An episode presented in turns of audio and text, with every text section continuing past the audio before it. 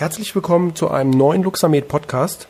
Mein Name ist Patrick Walicek und in dieser Episode habe ich Ihnen ein ganz frisch aufgezeichnetes Interview mitgebracht, das Sie übrigens auch auf YouTube als Videopodcast, als Videomitschnitt sehen können. Einfach mal bei YouTube nach Luxamed suchen. Auf unserem Kanal ist das ganz frisch veröffentlicht. Im Rahmen dieses Podcasts habe ich das Interview in drei Teile geschnitten, weil das Interview insgesamt eine Stunde gedauert hat. Und bevor ich jetzt auf die Inhalte konkret eingehe, denke ich, starten wir direkt mit der ersten Episode, denn eine Inhaltsübersicht, worum es geht, ganz konkret um Mikrostrom in der Physiotherapie, LED-Lichttherapie in manualtherapeutischem Kontext, um die systemische Anlage, also das komplex systematische Arbeiten mit Mikrostrom und um das Reflexmuskelsystem, aber wie gesagt, die genauen Inhalte bekommen Sie hier in der ersten Episode von insgesamt dreien zum Interview mit Physiotherapeut und seit über 20 Jahren Anwender der Mikrostromtherapie, Matthias Rother. In dem Sinne, viel Spaß mit diesem Interview und seien Sie gespannt auf die nächste Episode in der nächsten Woche.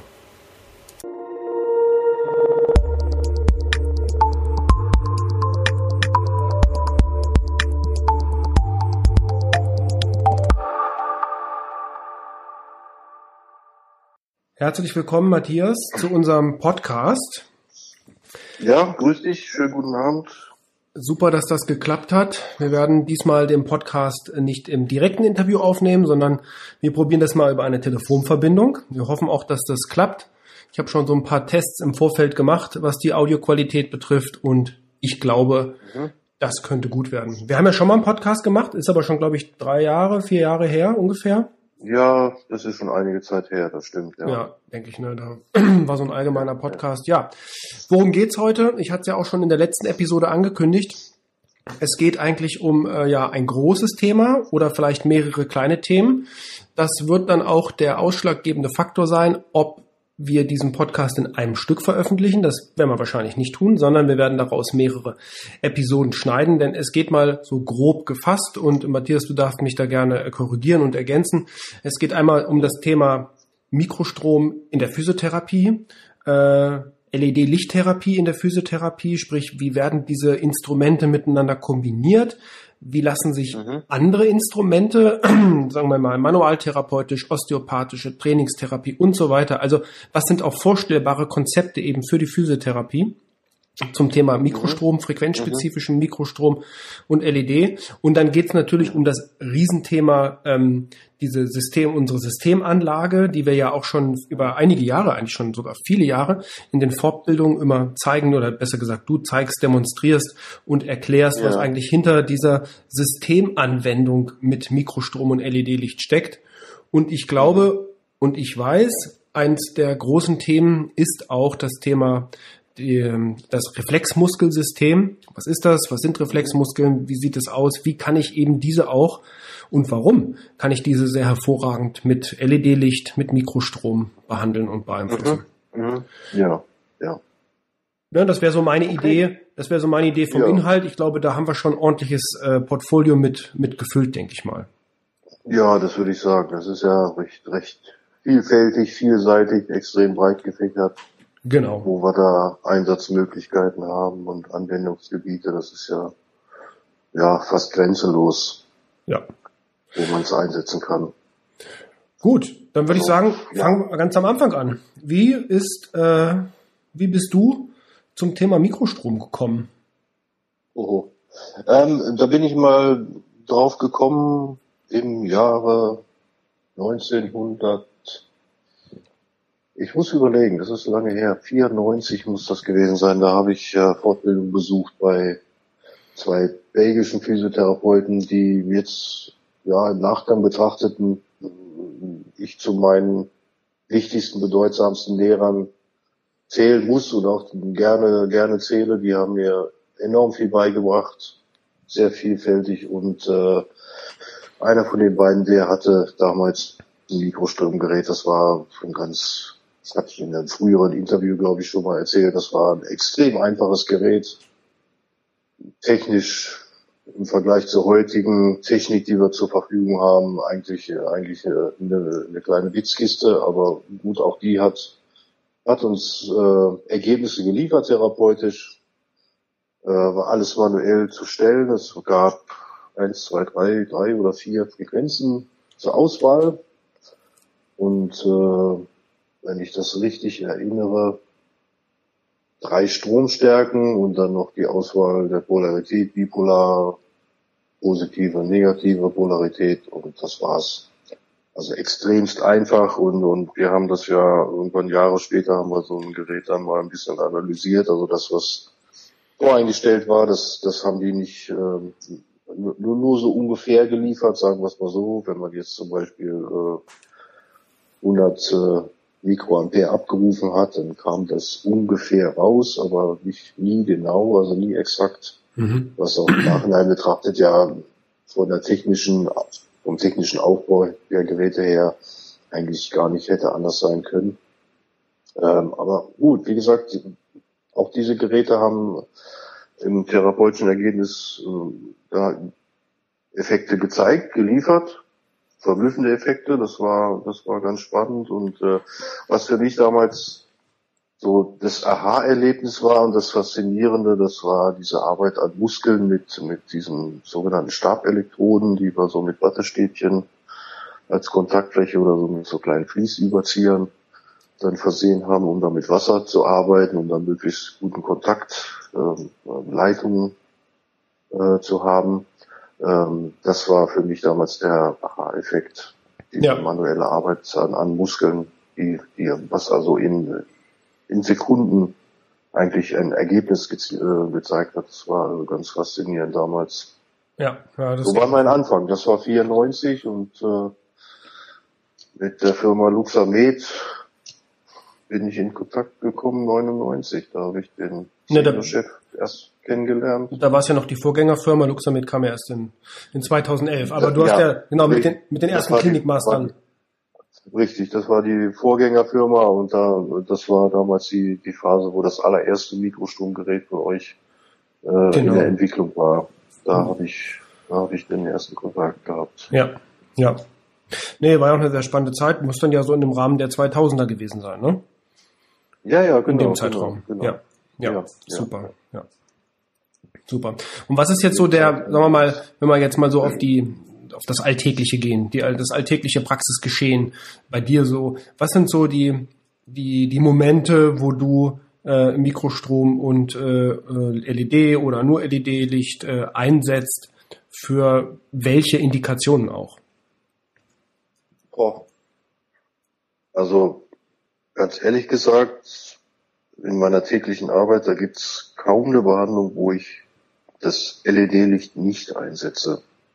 Muss ich ganz ehrlich sagen. Also das sind ganz wenige Ausnahmen. Wenn man jetzt mal einen Patienten hat, ob es ein Sportler ist oder kein Sportler, das ist ja wurscht und man konzentriert sich mal, weil das eben äh, angezeigt ist auf, auf, auf, äh, auf ein Übungsprogramm, auf ein Trainingsprogramm, da, da setze ich das natürlich dann nicht ein, weil das dann Fehl am Platze ist, also in meinen Augen dann Fehl am Platze ist. Ähm, aber ansonsten alles, was mit, mit manuellen, manualtherapeutischen Behandlungen, wie man das jetzt auch immer nennen mag oder klassifizieren mag, zu tun hat, ähm, da ist immer das LED-Licht im Spiel, immer. Und der Strom jetzt auch oder dann isoliert das LED-Licht?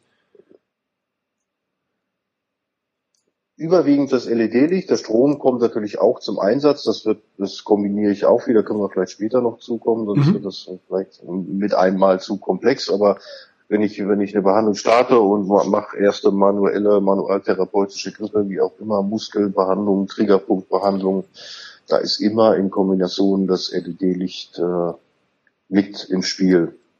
Aus zwei Gründen. Der eine Grund ist, also so erkläre ich das auch den Patienten dann, weil das viele einfach schwierig nachvollziehbar finden, weil sie sagen, was hast du da für Licht? Ähm, die können sich das dann, äh, dann erstmal nicht erklären, was das jetzt soll, nur mit Licht herumzuspielen.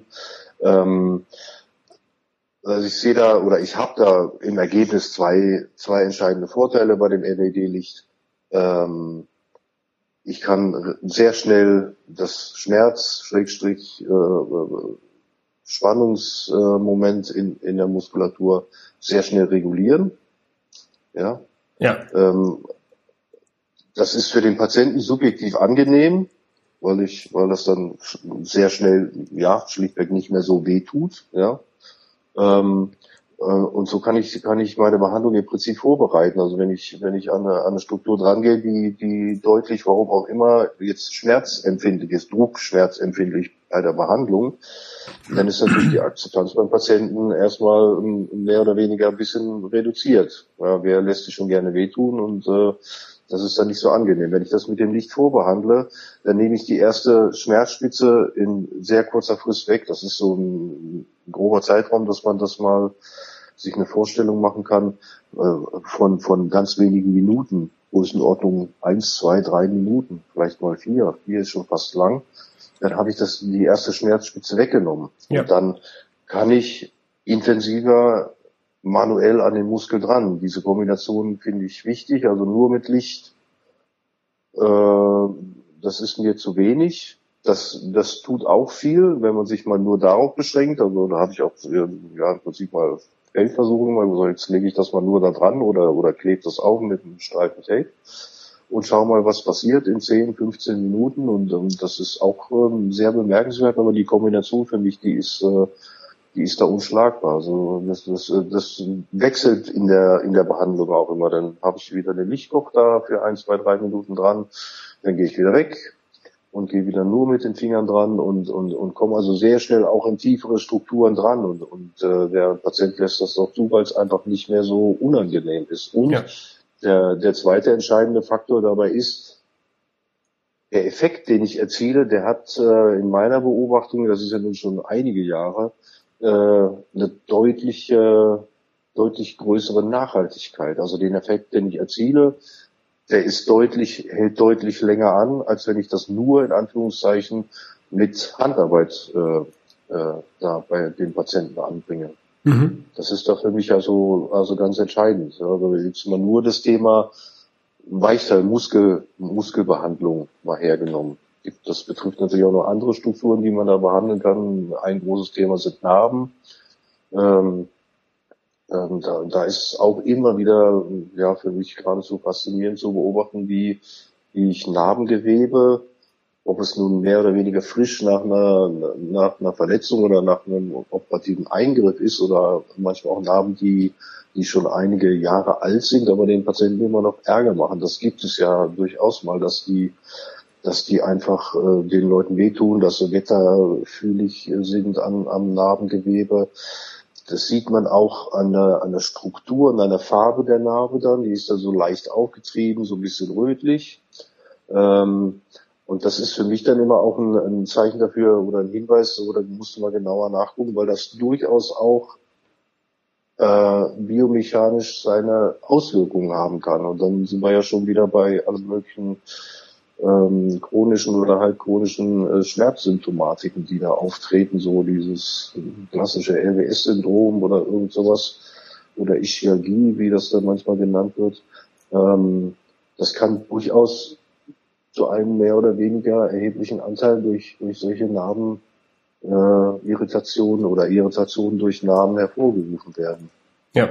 Ja, und, und, und wenn man, wenn man solche Narben, die ich, wie ich sie eben gerade beschrieben habe, so, so aufgetrieben, rötlich, wenn man da einfach nur das Licht drauflegt, dann muss man gar nichts mit, mit, mit, äh, mit den Händen machen, die irgendwie manuell noch bearbeiten. Einfach nur da drauflegt, dass einige Minuten, äh, 10, 12, 15 Minuten, diese Größenordnung reicht da vollkommen aus.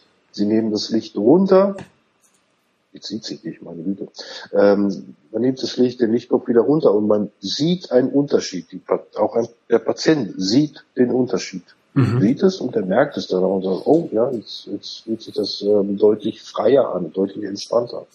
Das kann man dann gerne auch nur kombinieren, um das nochmal effektiver zu gestalten mit einem, mit einem kleinen Streifen Kinese-Tape, den man auf die Narbe dann anschließend noch draufsetzt äh, und dann hat man da fantastische Ergebnisse mit extrem einfachen Mitteln, wo man sonst andere, andere Möglichkeiten sind ja dieses Unterspritzen oder äh, was es da so alles gibt. Ähm, in meinen Augen braucht man das nicht. Ja, ja, das ist definitiv ultra spannend, ja. Ja, braucht man das wirklich nicht. Also ich kann mich an einen Fall erinnern, da war, da war so eine Narbe äh, für erhebliche äh, Beschwerden einer Patientin im, im unteren LBS-Bereich, Hüftbeckenbereich, äh, beim Iliosakralgelenk in dieser Gegend.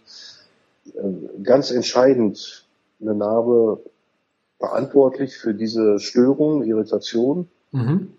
Und da sind wir allerdings, ähm, bin, ich, bin ich ja an eine Grenze gestoßen und habe gesagt, ey, das ist aber so verklebt in den tieferen Schichten oder, oder beim nach der Operation beim Vernehmen muss da irgendwas schiefgegangen sein, dass, dass wir kommen bis dahin nur und, und, und weiter kommen wir nicht. Und das war also der einzige Fall in den vielen, vielen Jahren ist, wo ich mich erinnern kann, wo das nicht zu einem deutlich äh, ja, guten Ergebnis geführt hat. Das ist tatsächlich operativ dann nochmal revidiert worden. Das ist jetzt ein extremer Fall, ja. Mhm. Aber die, die Patientin ist dann äh, zu einem entsprechenden Fachoperateur äh, gegangen und der hat das beurteilt, hat das genauso gesehen wie ich. Und gesagt, ja, da in den tieferen Schichten, da ist irgendwas, irgendwelche Schichten sind da fehlerhaft vernäht worden. Und der hat das dann operativ nochmal korrigiert und dann war das wirklich in Ordnung. Dann haben wir das nur noch äh, einige Male nach diesem Eingriff nachbehandelt, mit Strom, auch mit Licht natürlich. Und äh, dann war das wirklich sehr zufriedenstellend im Anschluss. Okay, ja. ja. Sehr spannend. Was, was wären für dich so, wenn man jetzt mal davon ausgeht, man hat jetzt äh, mal die ganz klassische Physiotherapie ähm, oder auch Naturheilpraxis oder auch orthopädische Praxis. Was, was sind für dich auf den ersten Blick schlagartig, sagen wir mal, ähm, die ersten drei Indikationen, wo du sagst, Mikrostrom in Kombination mit oder ohne Licht, lassen wir jetzt mal dahingestellt. Mikrostrom, das sind die, ähm, das sind die Bringer definitiv. Schwierig.